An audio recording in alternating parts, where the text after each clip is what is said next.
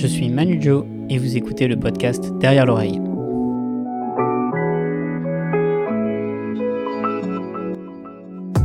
C'est un des cartomanes les plus techniques. Il a créé un style à part, à mi-chemin entre la magie et la chorégraphie. Encensé par Chris Kenner, dont il a revisité certaines de ses routines, il ne fait des tours qu'aux magiciens et s'est fait une réputation à l'international pour son travail sur la gestuelle et ses effets ultra visuels. Il brisera notamment certaines idées reçues sur le lien entre la magie et la cardistrie. Il est à l'initiative du groupe Magical Sight et poursuit son travail sur les réseaux sociaux dont tous ses ateliers affichent complet. Johan Fontin est mon invité.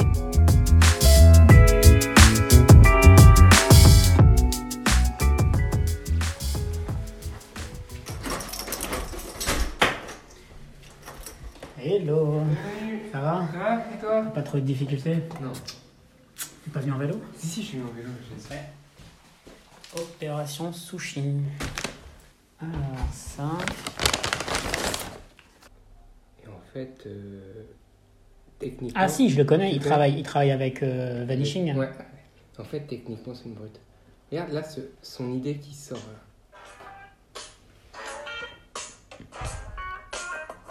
Comme ça bricole sous le ruban, tu vois. Hmm. Ouh.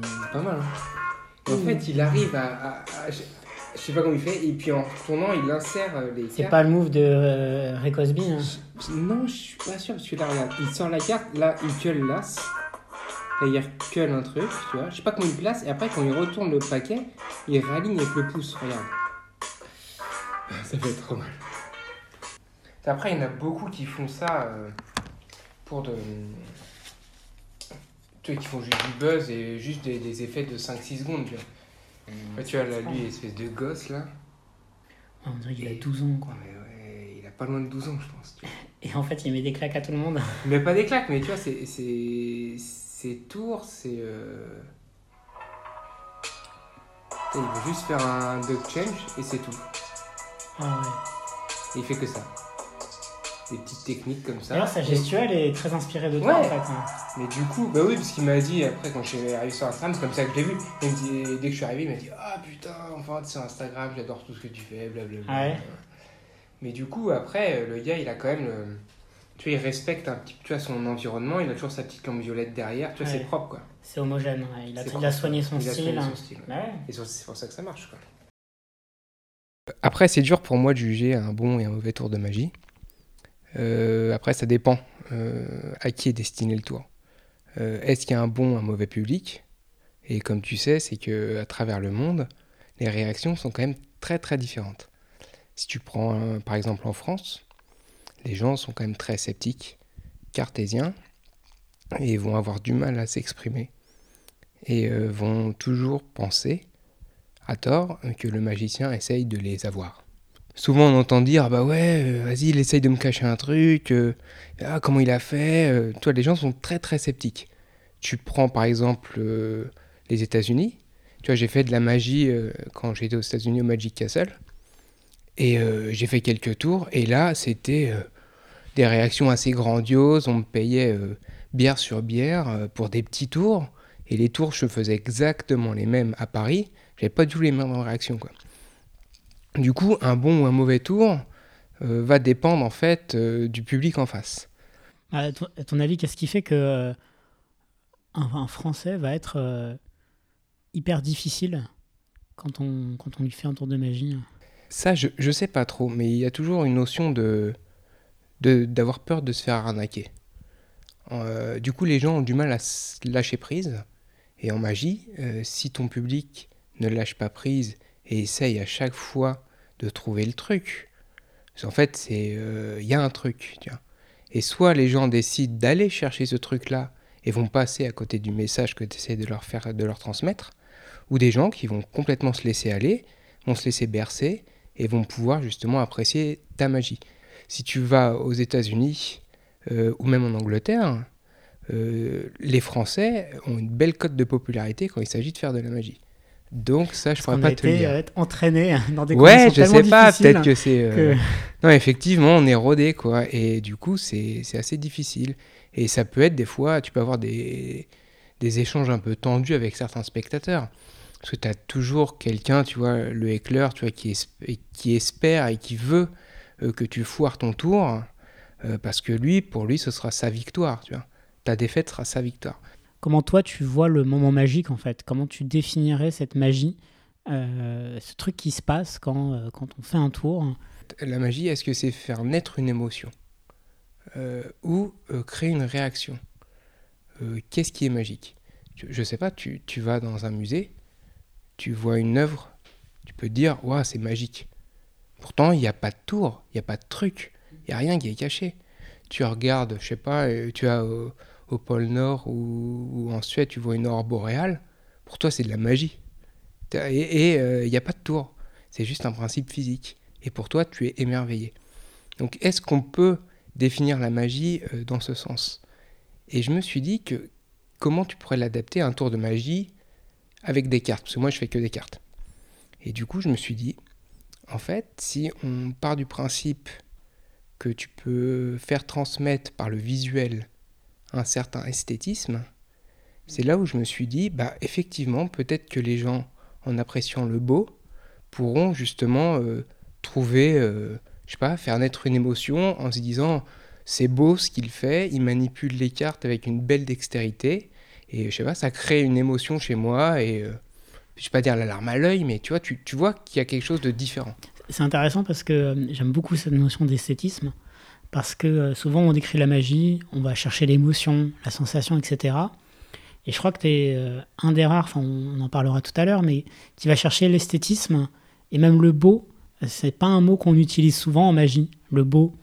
Je trouve ça hyper important et, effectivement le beau par exemple, quand Apple fait de la pub en disant c'est magique, derrière, il y a c'est beau en fait. oui, c'est ça, tu, tu vas travailler les courbes, tu travailles euh, un tout, et il faut que ça plaise au niveau du regard, des yeux. Et euh, à partir de ce moment-là, c'est là où tu peux après aller plus loin en, attaquant, je sais pas, euh, l'auditif, en racontant une belle histoire. Et après, tu peux très bien servir, je sais pas, d'un support pièce, carte ou balle en mousse, raconter une belle histoire les gens passeront un très bon moment, tu peux créer de l'émotion en étant un bon compteur. Et tu vas juste utiliser l'objet magique comme euh, juste un attribut pour arriver à tes fins et mettre un point final à, ta présentation. Moi, je suis pas sur ce côté-là compteur. Et du coup, je me suis dit qu'il faut que je mette euh, l'accent sur le côté esthétique. Et effectivement, euh, en fait, à un moment donné, quand je, en fait, j'ai eu cette réflexion quand j'ai été à l'illégal. Et euh, j'ai fait un tour à une, une femme qui était sur le côté, qui voulait voir de la magie. Et je lui ai dit, bah ouais, bah je sais pas trop, qu'est-ce que tu veux voir comme tour et tout ça. Et là, elle m'a répondu, non, j'ai pas envie de voir de tour, je veux juste que tu manipules tes cartes parce que je trouve ça super beau à voir. Et je te promets que j'ai une révélation. Je me suis dit, donc, les gens, mal, avec leur, tu leur regard de, de profane, c'est pas une personne qui pouvait juger de ma dextérité. Elle voyait, tu vois, elle, pouvait euh, constater que je manipulais les cartes avec une dextérité, que tu étais à l'aise et que c'était plaisant pour ses yeux. Donc c'est, moi je trouvais, j'ai trouvé ça fabuleux en fait. De toute façon, c'est toujours hyper agréable de voir quelqu'un même travailler, même l'artisanat en fait. On peut rester des heures à voir quelqu'un en train de fabriquer du verre, un, ah, verrier, quelqu'un en train de dessiner, quelqu'un en train de fabriquer quelque chose, parce qu'on trouve ça beau en fait. Le... Et effectivement, c'est un truc qu'on oublie un petit peu parce que on essaye souvent de le cacher. On essaye de montrer, euh, ne manipule pas. Oui, c'est sûr. Ah essaye de dire, euh, cache ta manipulation, on va croire que tu manipules, donc euh, ne fais pas de fioritures, etc. Sois le plus pur possible. Et toi, tu as justement pris le contre-pied de ça? Oui, tout à fait. C'est en fait, si tu regardes bien, tu as des vidéos sur Internet où tu sais, tu regardes les vidéos d'engrenage, tu sais, les satisfying vidéos. Et tu vois des, en fait, des objets qui s'emboîtent bien les uns dans les autres. Et ça expliquer ce que c'est comme ces, vidéos-là? En fait, c'est des vidéos où il y a des engrenages parfaits, où en fait tu, tu regardes des, engrenages qui s'emboîtent les uns dans les autres avec une telle perfection que ça crée chez toi en fait une sensation de bien-être. Ou c'est comme les vidéos de, de presse hydraulique, où les gars ils ont une grosse presse et ils s'amusent à presser des petits objets et à les réduire euh, en miettes. Et toi, ça te crée une joie ou une sensation d'apaisement de, relaxation. Exactement.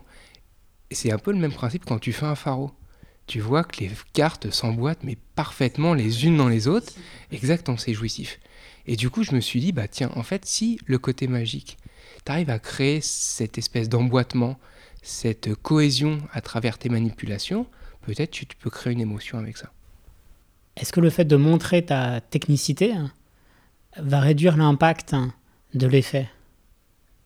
Parce qu'on va se dire, il s'est manipulé, et donc du coup, l'effet en tant que tel, de ton vrai tour à la fin, va être moins fort.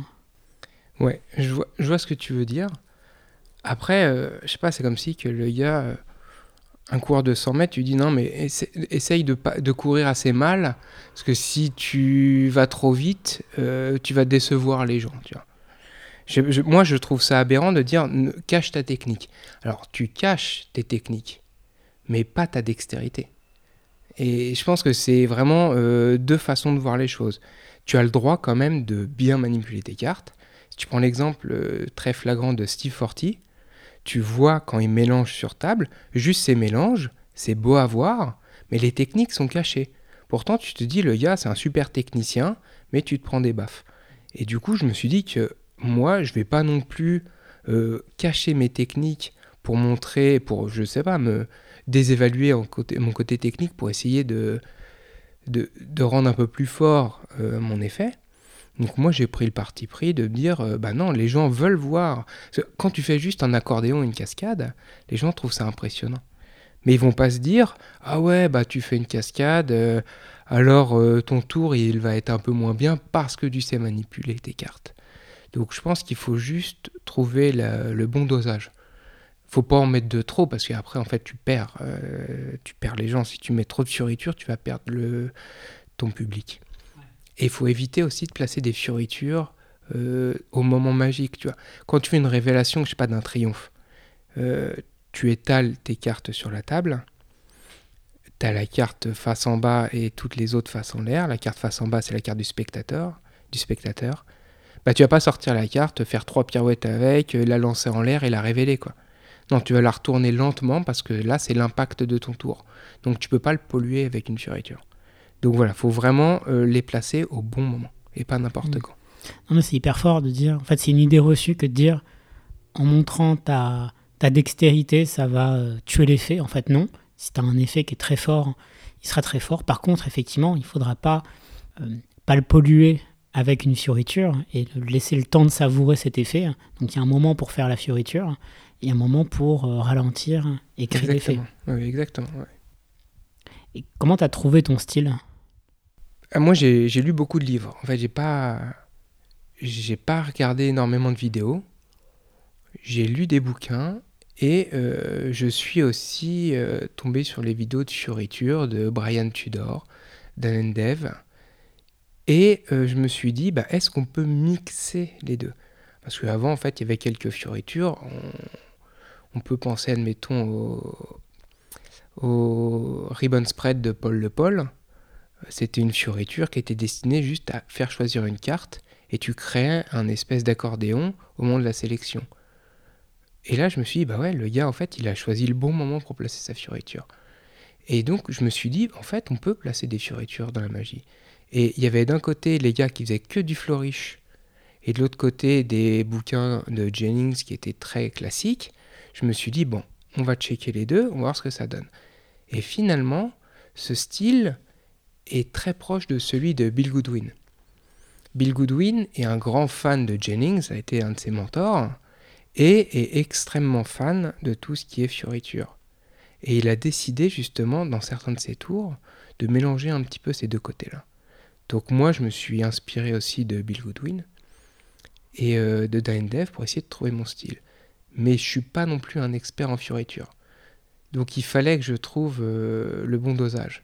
Mais je me suis dit qu'il y a un côté visuel, il y a un côté esthétique, et un côté magique au travers des écrits de Jennings. Pourquoi pas faire un petit mélange de tout ça, essayer de trouver un style. À un moment donné, j'avais vu une espèce de, de double sandwich. En fait, deux cartes étaient sélectionnées et retrouvées entre deux sandwichs avec deux rois rouges et deux rois noirs. Et euh, il y avait une fioriture pour faire cette révélation-là.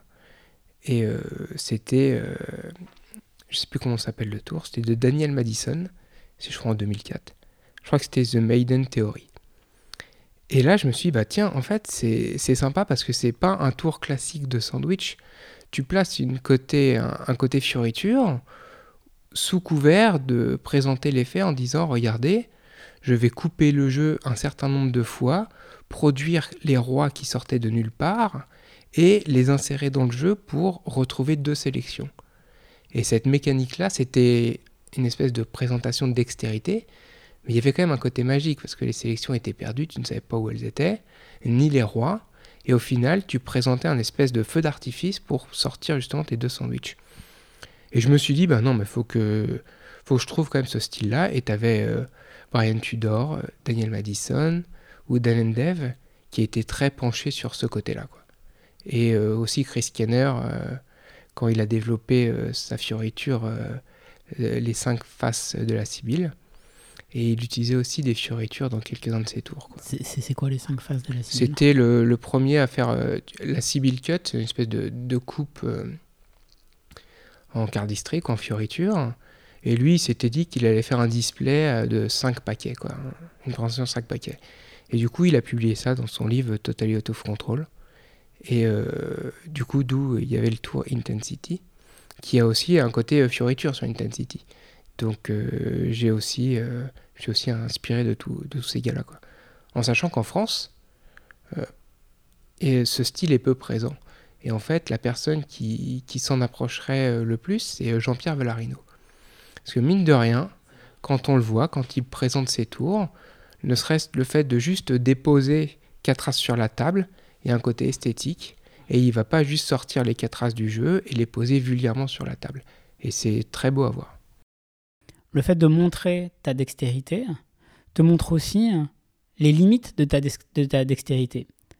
Parce que quand tu montres, tu, montres, voilà, tu es capable de retourner des cartes très rapidement, euh, les gens voient, ok. Par contre, quand tu vas faire un truc qui est euh, dix fois plus impossible que ça, ils vont se dire, ah bah non, parce que là, ce, qui m'a fait avant, c'était fort, mais là, je sens, parce que je, je, vois quand même, je le vois manipuler, je sens que ça, il ne peut pas le faire, donc il y a un truc en plus tu as montré sa dextérité. En fait, moi, quand je fais de la magie, il n'y a jamais eu un moment quelqu'un qui m'a dit Oh, je jouerai pas aux cartes avec toi, tu dois être bon en triche. Là où finalement, quand tu fais un mélange américain en main, là tout de suite on va dire Oh là, toi, tu dois savoir tricher avec tes cartes. Tu vois, c'est ça la nuance en fait. C'est que moi, quand je vais voilà faire mon tour, on va pas dire Ah, tu dois bien jouer au poker, je vais t'inviter à une table de jeu. Mmh.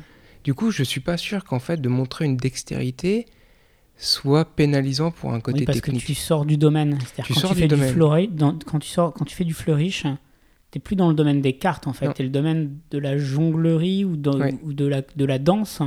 Et donc, on n'est plus dans l'univers du jeu et des cartes. Donc, du coup, je pense pas que ce soit si pénalisant ça, que ça pour la technique. Est-ce que c'est pas l'influence de la street magic qui ont fait, euh, je dirais pas rendu ringard le, la gestuelle, la chorégraphie, mais qui l'ont justement euh, déplacé en disant maintenant le tour, il doit être euh, quasiment impromptu, euh, il doit paraître naturel, sans flourish. Quand on est venu à de la magie de scène qui était hyper chorégraphiée, à finalement une magie qui justement est hyper épurée dans les mouvements, et puis toi ce que tu fais qui est un peu remettre remettre du flourish justement dans les tours, remettre le goût de la gestuelle et de l'esthétisme. Après, je pense qu'en street magie, euh, si tu regardes euh, finalement les, derniers tours qui sortent en ce moment, euh, c'est des tours one shot, tu vois, c'est des tours avec un faible niveau de fabrication qui vont pas te permettre de la reproduire des centaines de fois, mais il y a un fort impact. Et il ne faut pas, t'as pas besoin d'apprendre un speech par cœur, ni de, lire une notice de 3-4 pages, et tu peux te, te prétendre magicien euh, de street magie avec quelques tours sans avoir non plus travaillé des heures et des heures. Parce que la magie, c'est aussi ça, c'est que, mine de rien, on passe énormément de temps derrière, euh, derrière notre bureau, sur notre canapé, à bosser un tour avant de le présenter. Et euh, du coup, la street magie, t'as pas du tout ça. C'est ton tour, tu le fais très vite, t'as peu de présentation, il y a un espèce de ou factor, tu vois. Mais je pense pas qu'il y ait un avenir, en fait. Si tu regardes bien, il y a eu l'avenir. Euh, Chris Angel a fait beaucoup de street magic. actuellement, on entend beaucoup moins parler de ce phénomène-là. Donc maintenant, je sais pas où on va replacer la magie, mais il y a des effets de mode, et je suis pas sûr que la street magie soit un style de magie que tu verras dans des bouquins plus tard. Est-ce qu'il y, qu'il y a un avenir Quel avenir il y a à faire juste de la fioriture? Tu vois, je sais pas, tu as, rarement vu, tu vois, sur des incroyables talents, euh, que ce soit en France ou les talents de show dans d'autres pays, des numéros que de fioriture. En fait, il n'y en a pas. Euh, mais euh, je pense que tu, en mixant les deux, tu as magie et fioriture, tu t'ouvres d'autres portes. Comment tu décrirais ce style, en fait, que tu fais? En fait, moi, ce que j'essaye de faire, c'est que comme je veux que le tour soit joli, je vais en fait travailler euh, la position de mes doigts, la position des cartes dans les moindres détails. C'est qu'il n'y aura jamais de mouvement parasite. Et je pense que en magie des cartes, tu as une palette de techniques qui te permet de pouvoir piocher à droite et à gauche et créer un espèce de, de pulse sera parfait. Et moi, j'essaye en fait justement d'arriver à ce schéma-là c'est que pour faire sélectionner une carte, euh, tu as euh, plusieurs, euh, des dizaines de façons. Mais peut-être que pour un tour, quand tu vas créer, eh ben, il y aura peut-être qu'une seule façon qui va correspondre à ce côté esthétique, on va dire. je sais pas, moi, si tu fais sélectionner une carte en faisant un ruban sur la table, tu vas pas reprendre le jeu après pour faire une cascade, tu vois à ce compte-là, fallait faire une cascade pour faire sélectionner la carte. des fois, il y a des incohérences comme ça. Donc moi, mon style, j'essaye de le broder euh, là-dessus. Donc de créer en fait un assemblement de techniques qui s'emboîtent les unes dans les autres, comme une espèce de boîte, euh, tu vois la boîte à musique euh, que tu tournes. Et eh ben faut pas qu'il y ait de couac. Donc en fait, j'essaye d'assembler ma technique comme ça. Et après, je pense à l'effet magique, mais c'est en fait c'est en dernier. Si tu veux, je, vais chorégraphier mon tour et après, je vais voir si l'effet magique, au final, il est fort. Parce que si ta chorégraphie est plus forte que ton effet magique, ça vaut pas le coup. Faut quand même, faut que le final, que sûr que ça monte crescendo. C'est comme si tu faisais un feu d'artifice, tu commences par le bouquet final, après tu allumes trois chandelles, les gens s'en vont, euh, ils passent à autre chose. Donc là, c'était pareil. Il faut que tu ailles crescendo et il faut toujours que ton point final soit un effet magique. en fait, ce qui est hyper intéressant, c'est qu'on déplace finalement le problème sur euh, un problème de chorégraphie, hein, de mise en scène, plutôt que sur un problème d'effet magique. C'est-à-dire ton point de départ, ça va être la chorégraphie. Donc on se rapproche plus de la danse avec les doigts. Complètement, complètement. Non, c'est sûr, complètement. Parce que si tu regardes des ballets, tu es émerveillé en fait par une gestuelle. Et je pense que un ballet de, de main peut être aussi, euh, peut être aussi, euh, il y a quelque chose, tu vois, tu peux. Et du coup, euh, tu as des T'as des gens qui font une danse juste avec les, les doigts, je sais plus comment ça s'appelle, et c'est assez plaisant à regarder. Est-ce que tu as eu d'autres, d'autres exemples ou sources d'inspiration ailleurs que la magie justement pour travailler ça? Alors j'ai fait, euh, quand j'étais petit, beaucoup de danse, du coup, et j'ai toujours aimé la musique. Donc quand je travaille mes tours, je les fais avec le casque sur les oreilles, il y a toujours un fond sonore. En fait, je ne peux pas sinon me concentrer euh, s'il n'y a pas de bruit, si j'ai pas de, de son dans les oreilles. Et souvent, euh, mine de rien, sur le rythme de la musique, tu arrives justement à trouver des techniques et euh, je trouve que tu arrives plus à lâcher prise quand ton esprit est occupé à écouter de la musique et je trouve que tu es plus créatif. c'est une sorte de synesthésie, tu vas traduire la musique en geste. Oui, je sais pas si ça peut aller jusqu'à ce côté-là, mais mais il y a un côté rythme en fait. c'est vrai qu'il y a le côté rythme dans, mon, dans mes tours, c'est que je vais pas non plus, euh, je vais adapter la vitesse de, de, mes mains et la vitesse de mes révélations, de mes retournements de cartes. Et tout ce rythme-là, en fait, est étudié. Et euh, tu vas, je vais pas retourner une carte, je sais pas si je fais une carte ambitieuse, je vais pas retourner avec la même vitesse euh, la première remontée que la dernière, et je placerai mes, mes, mes, fioritures à des endroits différents, mais pas avec la même intensité ni la même vitesse. En fait, c'est vraiment une chorégraphie euh, avec des tempos différents, avec des hauts, des bas. Et... Quand, comment tu sais que le tour il est bon, enfin que c'est l'ensemble, la chorégraphie le tour est bon? Est-ce que tu as un marqueur qui, qui t'aide à dire là, je sais que j'ai trouvé le, Alors, un truc qui fonctionne? Pour le tour, j'ai un peu plus de mal. Pour les techniques, quand je crée une technique, euh, tu sais tout, moi je sais tout de suite s'il y a un potentiel derrière. Parce que j'ai créé quand même beaucoup de techniques. Il y en a beaucoup qui sont partis à la poubelle.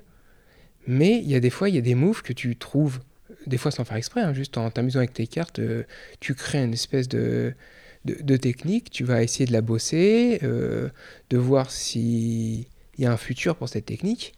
Et là, j'arrive à le savoir immédiatement si c'est une bonne ou mauvaise technique. Quand tu dis tu le vois, bah, déjà tu le ressens en fait. Au niveau de tes doigts, si euh, ça coince, si tu, tu vois que ça manque d'huile, c'est que ça va te demander beaucoup d'efforts en sachant que ça fait euh, ouais, plus de 20 ans que je fais de la magie, que j'ai étudié énormément de techniques. Donc je, suis, je peux savoir vraiment euh, les techniques qui me correspondent. Et quand je crée quelque chose, je peux savoir si ça va être faisable. Parce que des fois, tu peux trouver une technique qui te paraît bien, mais tu la travailles pendant une heure ou deux. Là, tu sais tout de suite que ce sera jamais faisable. Et d'autres techniques, je sais pas, qui, au bout du toit du 5 ou 10e essai, tu sens que tu améliores ton move. Et là, tu sais qu'il y a un potentiel. Parce que si tu regardes les petits jeunes bosser maintenant, euh, les gars euh, ont qu'un mot dans leur bouche, c'est le mot smooth. Et en fait, euh, ils veulent être fluides et que ça fasse comme du beurre. Et en gros, ils, ils vont travailler énormément sur la technique Là où je pense avant, euh, tu avais plus un phénomène de, bûcheron, où les gars ils manipulaient les cartes euh, sans y faire très attention. Ils essayaient de cacher, mais sans forcément d'avoir cette fluidité. Exactement. Et là, tu sens que les jeunes euh, manipulent les cartes comme s'ils avaient un paquet de Jerry Nuggets entre les mains et qu'ils voulaient pas les faire tomber, tu vois. Et du coup, ils sont quand même obligés de faire attention à leur jeu de cartes. Et je trouve que le niveau moyen général, euh, on va dire en manipulation, a augmenté, mais la créativité, je pense qu'elle a diminué au fil des temps. Ouais, je pense qu'en fait, les, nos, les précédents magiciens, hein, nos mentors, étaient beaucoup plus créatifs. Alors après, c'est comme dans les sciences, hein, euh, c'est toujours plus, le temps avance, plus ça devient difficile de trouver euh, un nouveau domaine, de nouvelles expériences. Ou en magie, c'est pareil, tu vois, on a déjà inventé énormément de techniques. Donc, quand tu en trouves une nouvelle, c'est sûrement beaucoup plus dur actuellement que ça l'était il y a 100 ans. Euh, tu vois, la donne du dessous, euh, tu vas te dire, bah ouais, c'était plus facile de la créer il y a 150 ans que de la créer maintenant. Justement, en fait, c'est moins créatif en un sens. Euh, as, la créativité de ta gestuelle, c'est une forme aussi de créativité. Si on sort justement du domaine purement magique, hein, on peut dire qu'il y a beaucoup de créativité parce qu'il y a une nouvelle forme artistique qui est aussi peut-être en train de naître. Hein.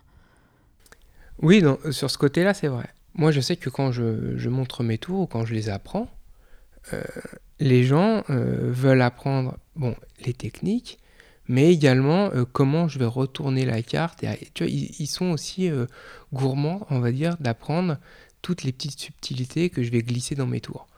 Parce qu'en fait, quand tu retournes une carte, euh, il y a plusieurs façons de retourner la carte. Et les gars me disent Ouais, j'aime bien quand juste quand tu produis tes deux, tes deux rois, montre-moi exactement dans les moindres détails comment tu les retournes. Je trouve ça très esthétique. Et du coup, tu sens que les gars ont un soif d'apprendre justement ce côté euh, chorégraphique. Les personnes veulent justement étudier ce côté-là. Aujourd'hui, tu as, un Patreon, c'est-à-dire tu publies régulièrement des vidéos euh, sur Internet tu avais lancé toute la bande Magical Slide, tu avais produit pas mal de DVD. Tu es ultra euh, prolifique. Comment, comment te viennent toutes ces idées C'est souvent en fait des tours euh, que je trouve par hasard. En fait, les, tours, je les crée, mais les techniques, je les trouve par hasard. Et du coup, quand tu manipules souvent, parce que j'ai mon jeu de cartes, je l'ai à peu près 2-3 heures par, euh, par jour dans les mains. Et, et souvent, je peux trouver juste une petite idée intéressante et à partir de cette idée-là, c'est là où je vais construire un tour. En fait, je vais jamais trouver une idée euh, sans but ou sans fin. Si je trouve une idée, je vais toujours essayer de trouver, de fabriquer un tour, euh, déjà pour travailler cette idée, cette technique ou ce principe. Et donc, j'ai toujours fabriqué un tour. Après, moi, je, pars du principe que j'ai un catalogue d'effets magiques, hein. les sandwichs, les triomphes, les productions, euh, les cartes à la poche, les télétransportations, les transformations. Et toutes ces idées-là, eh ben, je trouve que c'est un vivier inépuisable pour pouvoir créer des tours de magie. Les effets que tu aimes particulièrement sont lesquels? Euh, que j'aime faire ou que j'aime regarder? Ah, les deux. Moi, ce que j'aime bien, euh, les effets que j'aime bien regarder, euh, alors, si on sort des cartes, ça va être tout ce qui est tour de pièces. en fait, j'ai réussi à garder mon œil d'enfant parce que c'est un domaine que j'ai jamais étudié, ou très peu, hein, je connais que quelques techniques.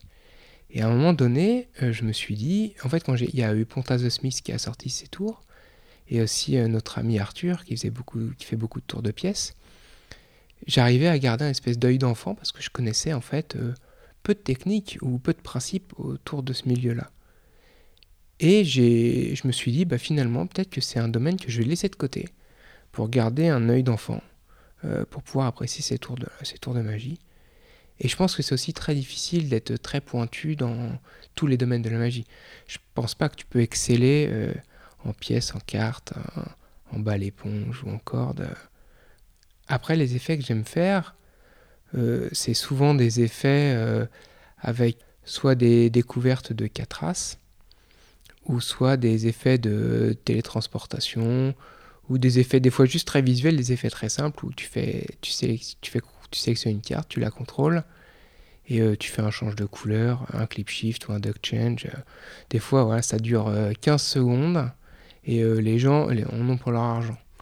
Je sais pas si tu as eu l'idée de faire quelque chose d'un peu plus long, justement avec vraiment un, mélange de, euh, de chorégraphie et de magie Alors, à un moment donné, euh, j'avais réfléchi à ça il y a peut-être 10 ans.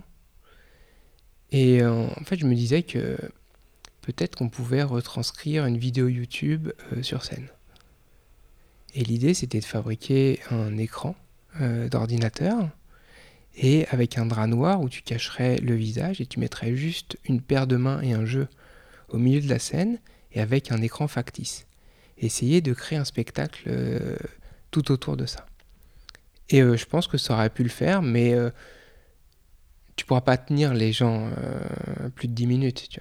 Si tu veux, il y a Joshua Jay qui a fait un spectacle comme ça où il jouait.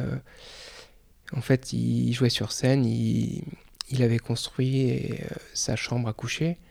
Et en fait, il montrait qu'il se levait, il faisait quelques petits tours de magie, il y avait de la musique, des fioritures, il faisait sa magie mais il y avait après de l'interaction avec le public. Donc euh, moi, j'ai pas ce côté interaction avec le public, c'est pas quelque chose qui m'intéresse ou que j'ai cherché à apprendre. Mais euh, montrer euh, une dextérité, ça, ça me dérange pas du tout. Vous pouvez soutenir ce podcast si vous le désirez. Le lien de la page Tipeee est dans la description. Un grand merci à tous.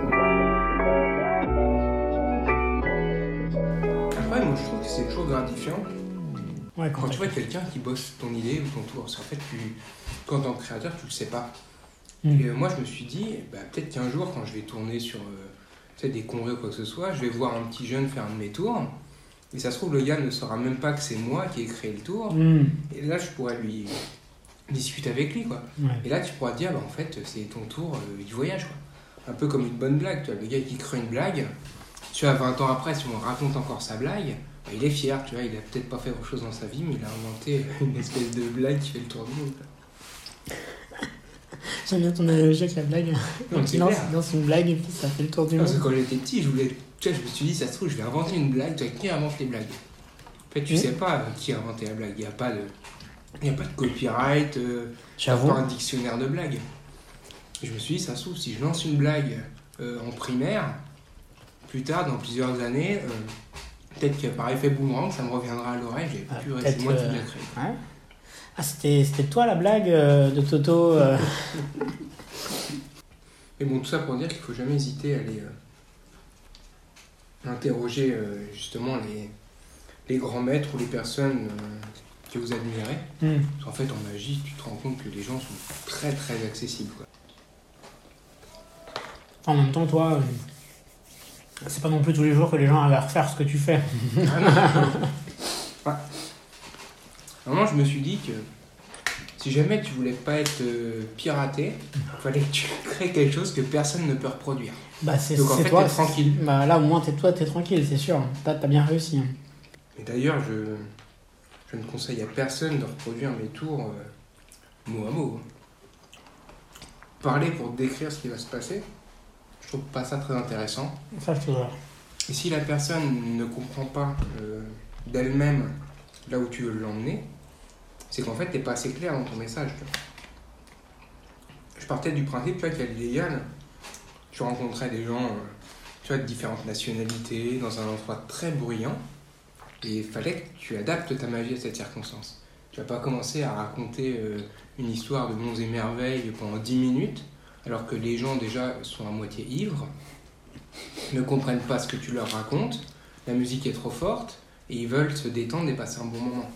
Et du coup, trouver des effets avec des, petits tours, tu vois, avec des forts impacts, euh, où les gens le, prennent dans, dans, la face, quoi, direct. Et c'est là-dessus, au fait, où j'ai essayé de m'orienter. Donc c'est pour ça que mes tours sont jamais très longs. Si tu regardes la construction de mon tour, c'est, euh, allez, deux, voire trois phases max, mais il faut aller à l'essentiel.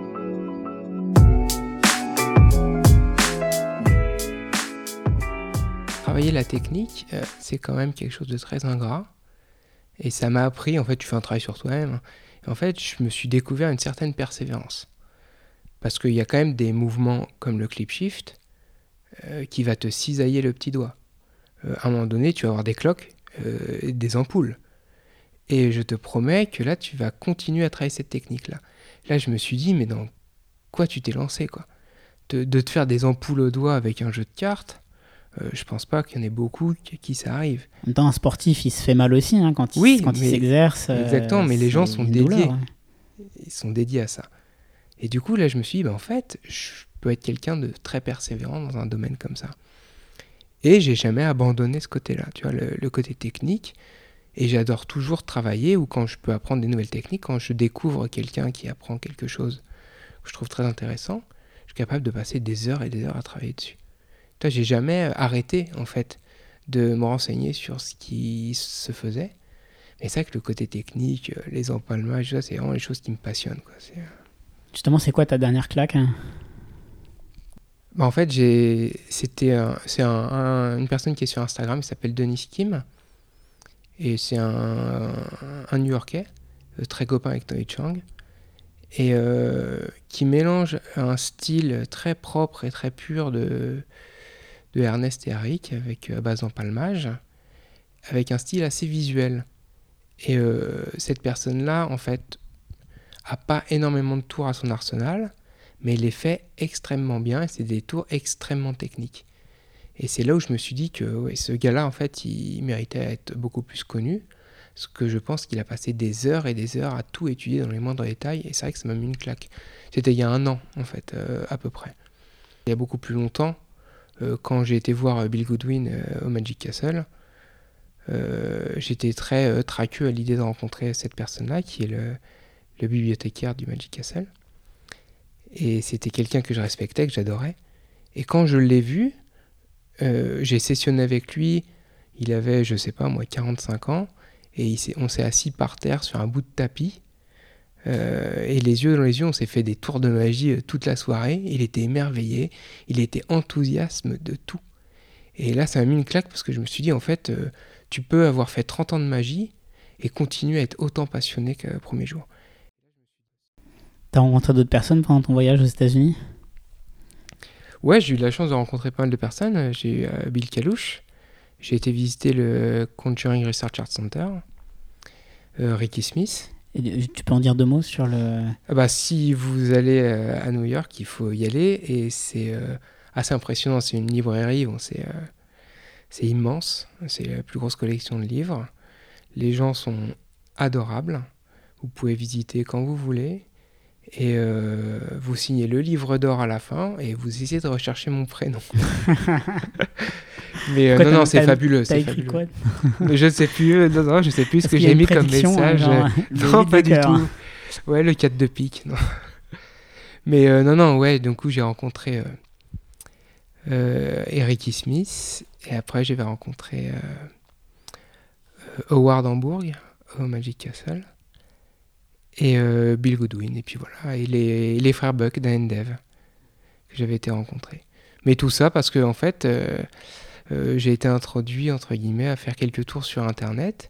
Et euh, en fait, le message passait assez vite et les gars avaient déjà entendu parler de moi avec cette histoire de Chris Kenner.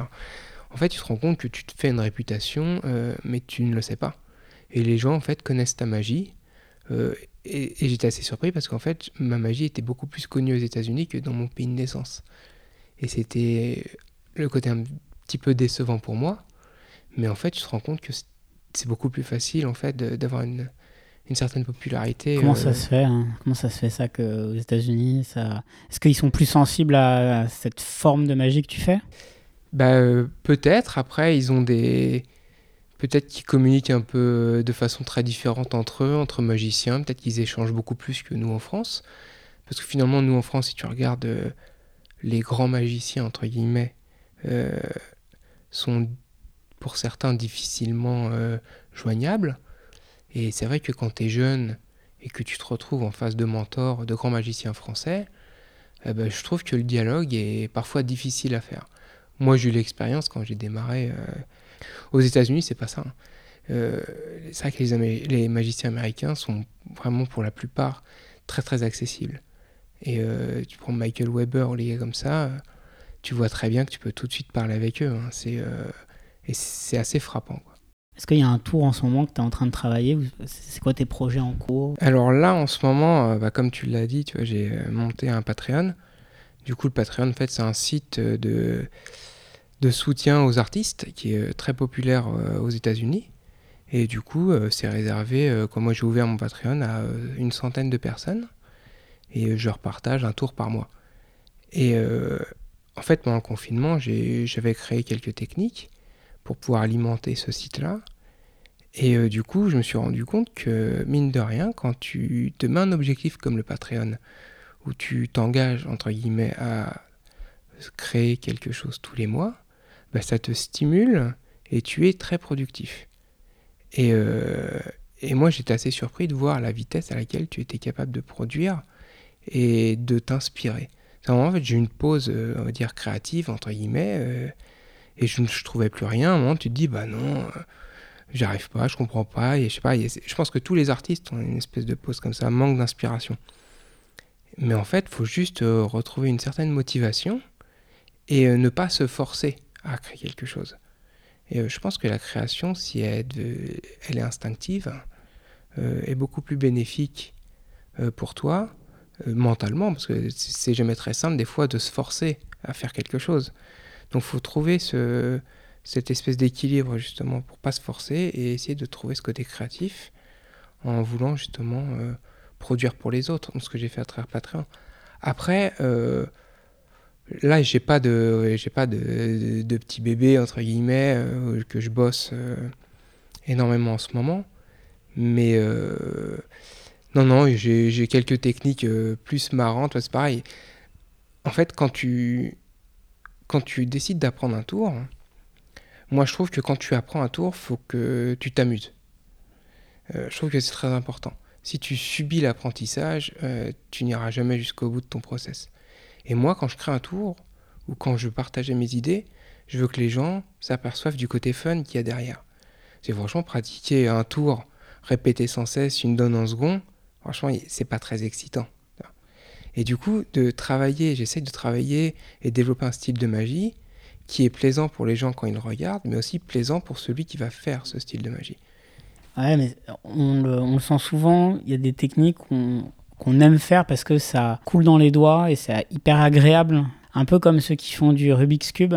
Tu as des mouvements, des enchaînements qui sont hyper agréables au niveau des doigts et qui donnent cette satisfaction. Et du coup, bah, c'est agréable de le travailler parce qu'on euh, y trouve un plaisir en fait. Hein. Exactement. Et je trouve que du coup, tu n'as plus le côté ingrat de, de, de, te forcer à travailler pour perfectionner ton tour ou ta technique. Et voilà, et j'essaye de trouver un, style euh, qui pourrait se rapprocher là. C'est vrai que du Rubik, c'est une bonne, euh, une bonne métaphore parce que c'est vrai qu'il y a des, finger tricks en fait qui peuvent se rapprocher euh, de, de, mon style de magie. Et euh, souvent, les gens euh, ouais, trouvent que c'est beau, c'est marrant, c'est sympa de d'apprendre ou de regarder mon style de magie. Je sais que tu passes pas mal de temps aussi à regarder ce que font les autres sur Insta. Qu'est-ce que tu vois de tout ce qui émerge justement de, des réseaux sociaux, des gens qui publient des vidéos? Alors sur euh, Instagram, il y a plein de gens, c'est vrai, mais après, le, paradoxe d'Instagram, c'est que tu peux faire ton buzz sur une ou deux vidéos. Donc parfois, tu as des magiciens qui ont fait euh, euh, une ou deux reputation makers, tu vois, et du coup, ils ont, ils ont créé leur petit réseau à partir de, à partir de quelques vidéos. Et d'autres magiciens qui sont très créatifs, comme euh, Bizo, je sais pas si euh, un magicien roumain, et qui crée énormément de tours. Et lui également est sur Instagram et on l'a rencontré. T'étais là Manu, exactement il y a plusieurs années. Et c'est vrai qu'il y a beaucoup de temps sur Instagram avec de nouveaux magiciens, mais tu te rends compte qu'en fait, ils vont avoir du mal des fois à alimenter du nouveau contenu. Donc c'est aussi difficile parce que tu arrives, si tu veux, quand tu débarques sur Instagram, tu arrives avec une valise euh, avec quelques tours, tu présentes tes tours et tu te rends compte que le côté pervers d'Instagram, c'est que si tu ne postes plus rien, tu n'apparais plus dans tes flux d'actualité et euh, les gens commencent à se désintéresser de ton travail. Donc il faut aussi euh, en garder sous le coude ou avoir un esprit assez créatif pour pouvoir perdurer dans le temps. Donc ça, c'est pas évident.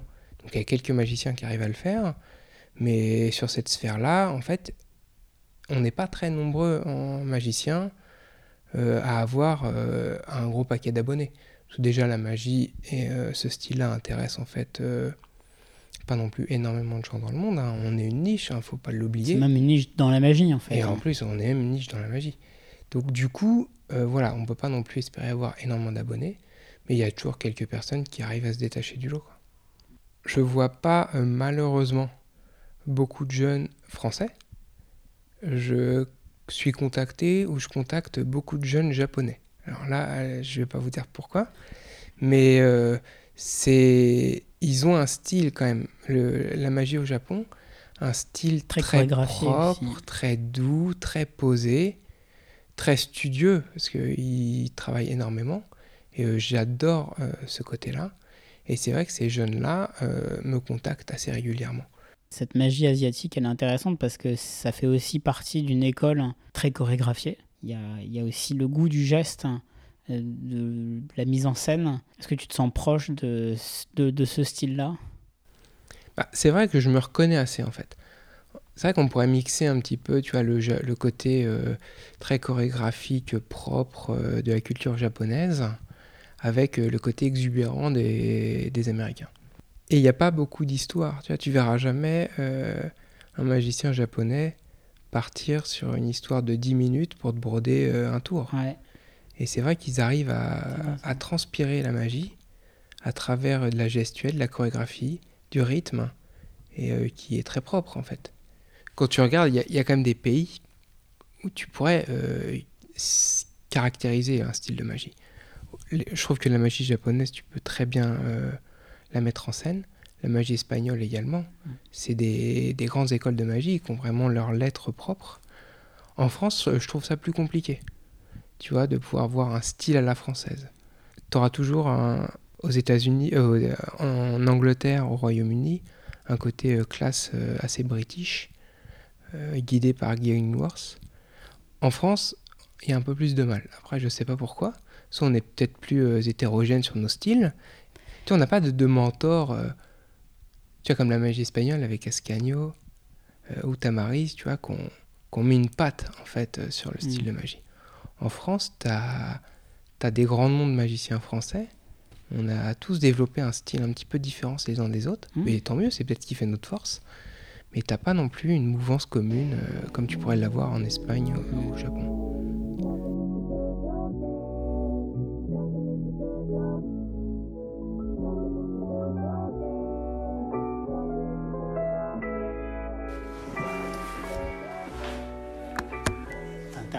Boîte de magie à FAP. Hein. Ouais. Ça, je l'ai eu à Noël. Mes parents me l'ont fait à Noël quand j'avais 14 ans. Et bon, le contenu de la boîte euh, n'est plus ce qu'il y avait à l'époque. Qu'est-ce qu'il y a dedans? En fait, il y a des... c'est des tours que j'ai achetés ouais. que je n'ai jamais fait. C'est pas vrai. Si. Et as... pourquoi t'as continué la magie si t'as pas fait les tours qu'il y avait dedans? Mais en fait, je me suis dit, au bout d'un moment, quand t'as un tour avec. Euh, je sais pas, là, il y a un jeu coupé en deux, où as, en fait, c'est juste une carte qui est forcée. Euh, tu le fais une fois à ton père. Euh, ensuite, ton père dit Ah, fais-le à ta sœur. Tu le fais à ta sœur, il voit que c'est deux fois le valet de pique. T'es, cramé. Donc là, tu sais que ça sert pas à rien de, le faire à ta mère, tu vois. Parce que tu ressortiras troisième fois le valet de pique. Et là, je me suis dit Mais en fait, il n'y a pas de potentiel. Hmm. T'as un potentiel si tu fais de la magie à des personnes différentes tous les week-ends.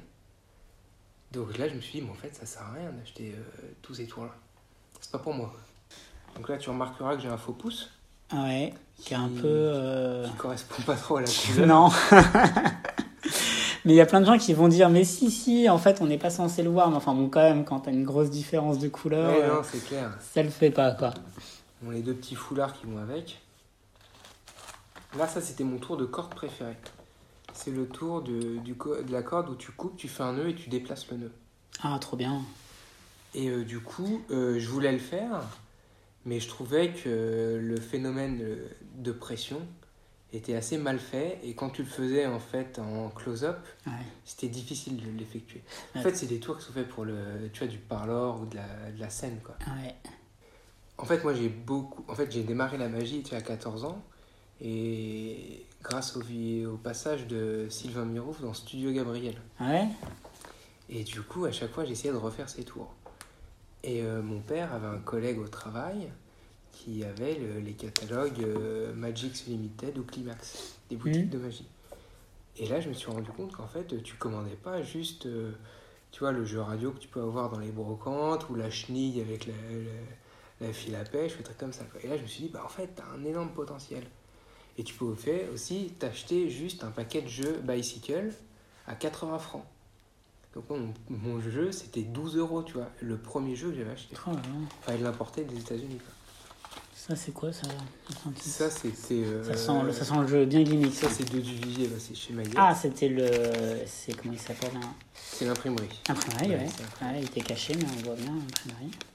Très bon tour. Hein. Très bon je crois- tour, Je crois que c'est leur best-seller. hein. C'est vrai que c'était. Ouais, j'avais été à leur quand j'avais. Je sais pas, j'avais 22-23 ans. Ouais. Et du coup, euh, ça, euh, c'est. euh, c'est un jeu marqué. Oh, quel scandale. Alors, je l'ai gardé parce qu'il y a une grosse histoire derrière. Et en fait, ce jeu-là, euh, c'est ma grande sœur qui me l'a offert quand j'avais euh, 20, euh, 21 ans. Et en fait, ce qui s'est passé, c'est que j'ai été hospitalisé pour un souci cardiaque et je suis resté un mois à l'hôpital. Et euh, ma grande sœur savait que j'avais fait de la magie quand j'avais 14 ans. Et elle connaissait rien à la magie. Elle est venue me voir à la salpêtrière et elle a été à Mayette pour acheter un jeu de cartes pour, euh, pour que je puisse m'occuper euh, dans mon lit d'hôpital.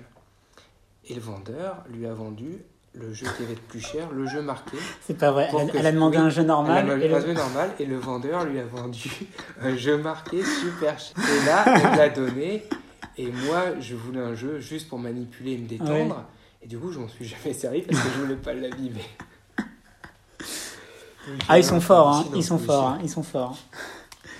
Ça, c'était euh, le tour de magie que je faisais tout, Attends, mais c'est quoi ça tout le temps. C'est le jeu, le jeu coupé en deux. là. En fait, t'as deux moitiés de jeu Ouais. et t'expliques. Parce qu'en fait, à l'époque, ils te vendaient même euh, l'histoire que tu peux raconter avec. Donc, tu racontes que tu joues aux cartes avec un copain, tu as demandé de couper le jeu, il a vraiment coupé le jeu. Marc, c'est pas mal, hein. mais- Voilà, et du coup, tu t'en trouves avec deux moitiés de jeu. Donc, en fait, t'as les personnes qui prennent une carte de la première moitié. Parce que là, il faut expliquer, mais le jeu, il est, euh, il est est scindé, coupé il est coupé en deux dans la diagonale. Donc, euh, Exactement. ouais. Donc, vraiment deux coupé, quoi. diagonales. vraiment coupé, quoi.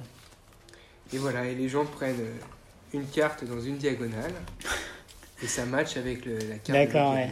Et ça, je faisais ce jeu, bon, ce, ce tour-là à chaque fois euh, dans les dîners de famille quand on me le demandait. Ça, c'est mon meilleur tour. Euh, c'est le tour qui m'a le plus euh, marqué quand j'ai démarré, quand j'avais 14 ans.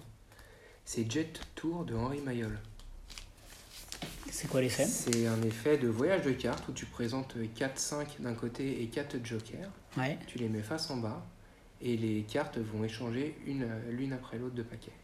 Et j'avais vu ce tour-là euh, à la télé, j'ai essayé de le remonter et euh, j'avais jamais réussi à le remonter. Et euh, je suis tombé dessus sur un catalogue et du coup je l'ai acheté. Ah, je vois du James Hodge. Exactement, ouais.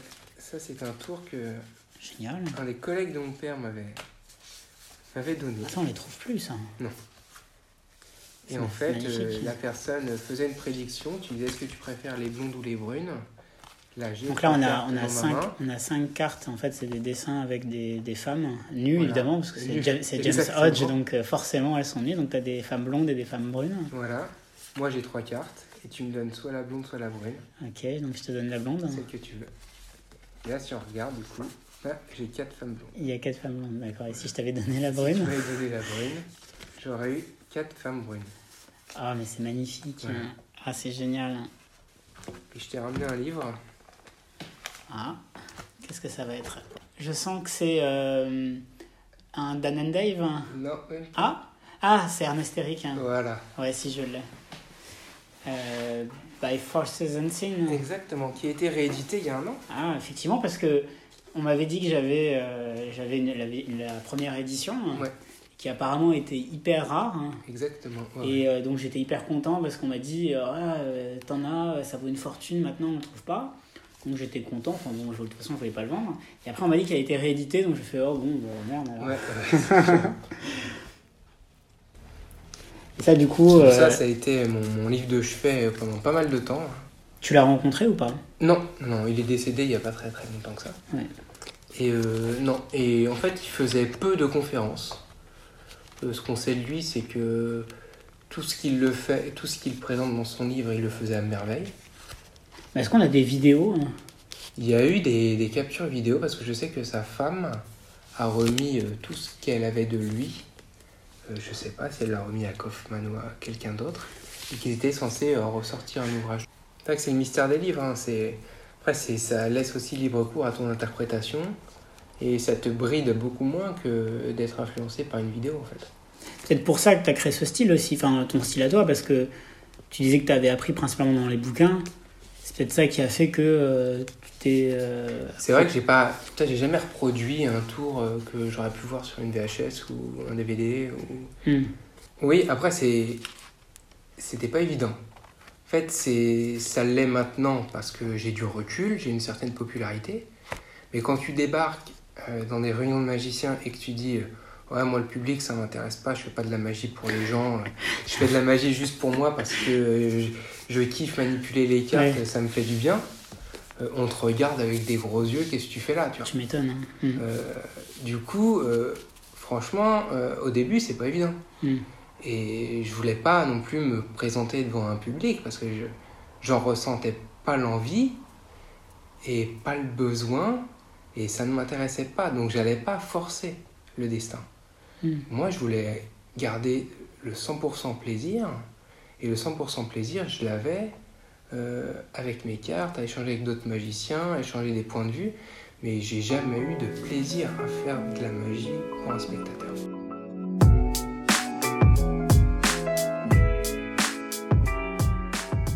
La magie dans 5 ans, 10 ans, elle ressemblerait à quoi?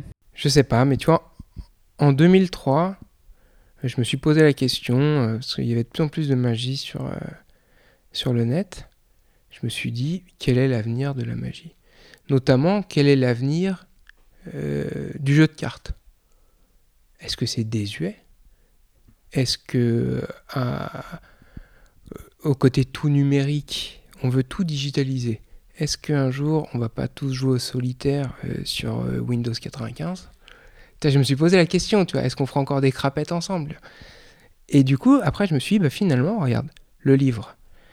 On, a parlé à un moment donné des liseuses, euh, que ça allait remplacer les bibliothèques. Les gens ont toujours eu envie d'avoir l'objet, de manipuler l'objet et de lire sur un livre. Finalement, le jeu de cartes, c'est centaines d'années, voire des milliers que ça existe. Il a passé toutes ces années et, et continue à avoir une certaine cote de popularité. En 2003, Illusionniste, je crois que c'est en 2003, sort le Black Tiger Deck. C'était le premier jeu euh, customisé. Euh, un jeu euh, noir avec un tigre euh, sur le dos. Euh, c'était du jamais vu. C'est vrai, les- je me souviens. Les faces là là, noires, que- euh, là c'était d'un autre genre. Même déjà, quand on, je me souviens quand on voyait un jeu vert, Ah, le bicycle vert, mais C'était choquant. on trouvait ça bizarre. On se disait waouh, attends, ils ont osé faire une couleur. Exactement. Donc on s'était dit, ouais, quelle est la magie, tu vois? Moi en 2003, je me suis déjà posé, ouais, c'est quoi la magie plus tard? Ils sortent un jeu comme ça, je me dis, ouais, ce jeu-là, franchement, dans les bars, dans les clubs, ça claque. Je me suis dit, bah voilà, au lieu de sortir euh, ton ducal que tu auras acheté tu vois, à franc prix, tu sors ton Tiger Deck d'illusionniste, tu fais plus le même effet. Et enlèves ce côté ringard. Parce que c'est ça le risque, en fait, de, de, continuer à faire de la magie avec des vieux jeux de cartes ou avec des, vieux objets. C'est qu'il ne faut pas tomber dans le ringard. Tu peux faire de la magie avec des objets anciens, ce qui peut être très beau, mais il faut avoir l'univers. Et là, euh, du coup, le fait de sortir comme ça des jeux, et là, ça a encore duré 20 ans après, t'as encore plein plein de jeux de, cartes qui sortent. Du coup, la magie des cartes, là, je me suis dit, en fait, t'as encore énormément d'avenir. Ça reste un objet euh, écologique que tu peux faire, euh, tu peux faire partout à n'importe quel moment. Je pense que tous les magiciens ont tous un jeu de cartes en main. Et moi, la dernière fois, tu vois, quand j'ai été me faire vacciner, euh, tu te fais vacciner, on te demande d'attendre 15 minutes. Moi, je vais dans un vaccinodrome. Je vois, je suis dans une salle d'attente, il y a 50 personnes. Il y en a 49 sur leur téléphone portable et il y en a un avec un jeu de cartes dans les mains. Bah, finalement, qui a raison? Bah, Moi, je passais du bon temps. Euh, j'avais mon jeu de cartes qui m'a coûté 5 euh, euros et qui peut, je peux l'utiliser pendant des années et des années. Donc en fait, c'est un objet, je pense, qui durera dans le temps. Et le côté magique, c'est ce qu'on va lui donner. Et euh, du coup, je pense qu'il y aura toujours de la magie des cartes, parce que moi je parle que de ce domaine-là. Et dans le type d'effet, est-ce que tu vois des, euh, des évolutions Qu'est-ce qu'induit cette magie, ce partage sur tous les réseaux sociaux dans, lesquels tu es Est-ce que tu sens que dans 5 ans, 10 ans, ça va modifier la magie? Les réseaux sociaux, il y a un bon et un mauvais côté. Euh, le bon côté, c'est que tu, as accès à euh, beaucoup de styles de magie. Tu peux voir énormément de, choses très vastes, très variées, très détaillées. Mais euh, tu vas rester derrière ton écran. Tu vas étudier et en fait, tu vas passer ton temps à regarder des vidéos plus qu'à échanger peut-être dans la vraie vie. Donc le côté pervers de tous ces réseaux-là, c'est que ok, tu vas fabriquer des, talents créatifs, mais tu vas perdre ce côté humain. Et euh, moi, j'aimerais en fait revenir à ce côté, à cet échange un petit peu plus humain. Donc en fait, il y a un côté euh, voilà que j'aime pas trop sur les réseaux, c'est que tu perds ce contact-là. Et euh, moi, ça me dérange du haut de mes 40 ans, mais j'ai pas l'impression que les jeunes de 15 ans se posent la question ou ça le dérange plus que ça, vu qu'ils naissent dedans, évoluent, naviguent dedans et euh, n'ont peut-être pas le recul nécessaire pour voir à côté de quoi ils passent. Tu vois très bien que quand on était jeune, euh, on adorait rencontrer des personnes. Après, c'était notre seul moyen d'échanger. Avais, tu te repassais des livres, euh, t'échangeais sur des techniques. Mais si tu avais eu à 15 ans l'accès que eux, ils ont à leur âge à un tel vivier euh, et des telles ressources, moi je trouve que c'est du gâchis. Parce qu'en fait, nous, on avait très peu de supports sur lesquels étudier et on s'en sortait pas mal. Eux, ils ont tout à portée de doigt et je vois pas beaucoup de talents qui sortent de tout ça. Donc les réseaux sociaux, ouais, c'est bien, mais euh, peut-être pas pour des gens qui sont très passionnés. Ça peut-être euh, t'intéresser quelques années, mais ça va pas créer euh, la magie de demain ou la génération. Si tu étais à la table d'un grand magicien, mort ou vivant, qu'est-ce que tu lui dirais? Je sais pas. En fait, si, on pouvait être à la, table d'un grand magicien, est-ce qu'on tenterait pas de s'installer à celle d'Ernaz Est-ce que finalement, le gars, c'est pas le plus grand mystère de la magie? Euh, On écrit des bouquins, des dizaines de bouquins. Euh, son livre, première édition, se revend à 5000 dollars et facilement sur la toile. Et euh, finalement, je, je, pense qu'à ce magicien-là, je lui demanderais, mais, mais pourquoi en fait? Tu vois? Pourquoi avoir caché une identité et euh, que tu ne sais, en fait, ça se trouve, on, ne le saura jamais? Après, on, on essaye de fabuler, on, fantasme, mais au bout d'un moment, euh, si, on, si on connaissait le gars, on l'aurait dévoilé depuis longtemps. Ouais, pourquoi avoir fait tout ça, quoi? Après, euh, voilà, j'aurais bien aimé aussi, vois, quand tu vois des bouquins, je sais pas, les bouquins de Vernon, je sais pas, où tu vois Charlie Miller fumer des cigares avec Vernon et tout ça. Moi, je trouve qu'il y avait une ambiance, tu vois tu vois, l'ambiance euh, cigare, euh, partage entre magiciens, euh, tu l'as beaucoup moins maintenant. Tu vois, on est trop propre. Je trouve qu'on est trop propre. Donc j'aimerais bien retrouver ce côté Genre le, le club. euh, Ouais, le, le, comment le dire, truc, le tu vois, qui- gentle, le gentle club, un peu. euh, exactement, tu vois, la- cigare, la, whisky, la cave à puis, cigare, euh, les tables de billard et t'échanges, tu vois. Et, et ouais, ce côté, attends, moi j'aimerais bien, tu vois. Moi, je me suis souvent, j'ai souvent eu peur, euh, entre guillemets, de, de dire aux gens que je faisais de la magie. Euh, tu vois, c'est quelque chose que j'ai caché à mon travail. tu vois. Typiquement, mon travail, personne ne sait que je fais de la magie. Pourquoi? Bah, déjà, parce que j'avais pas envie qu'on me dise Ah, Johan, fais-nous un tour à la pause café. En fait, ça, c'est la question, je pense, que saoule énormément de magiciens. Tu, tu dis que tu es magicien, Fais-moi un tour. Celui qui dit qu'il est pianiste, on va pas lui dire Vas-y, sors le piano, fais-nous un- joue-nous un morceau. Tu vois. Nous, à chaque fois, il y avait cette étiquette-là. Et euh, aussi avoir le côté euh, ringard désuet. En fait, les gens, faut se dire que dans les années tu vois, 2000-2010, quand tu demandais euh, aux, Français euh, des noms de magiciens connus, tu avais Gérard Majax, Garcimore, Billis. Tu vois, du haut de mes 20 ans, euh, je me retrouvais pas dans ces gars-là, tu vois. Et dès qu'il y a eu le côté flourish, je leur ai dit, non, attendez les gars, euh, vous avez rien compris à la magie. Je fais, venez voir ce qui se passe sur Internet. Là, je les ai emmenés. Je leur ai montré le trailer de André Jinx de Théorie 11 quand ils sortaient un jeu de cartes et qu'ils avaient loué un jet privé. Et là, les gars ont été stupéfaits de voir la qualité de la réalisation et finalement de, de rentrer dans un milieu qu'ils n'avaient, qu'ils ne connaissaient même pas. Est-ce qu'il y a eu un conseil qui a été, qui t'a été particulièrement utile?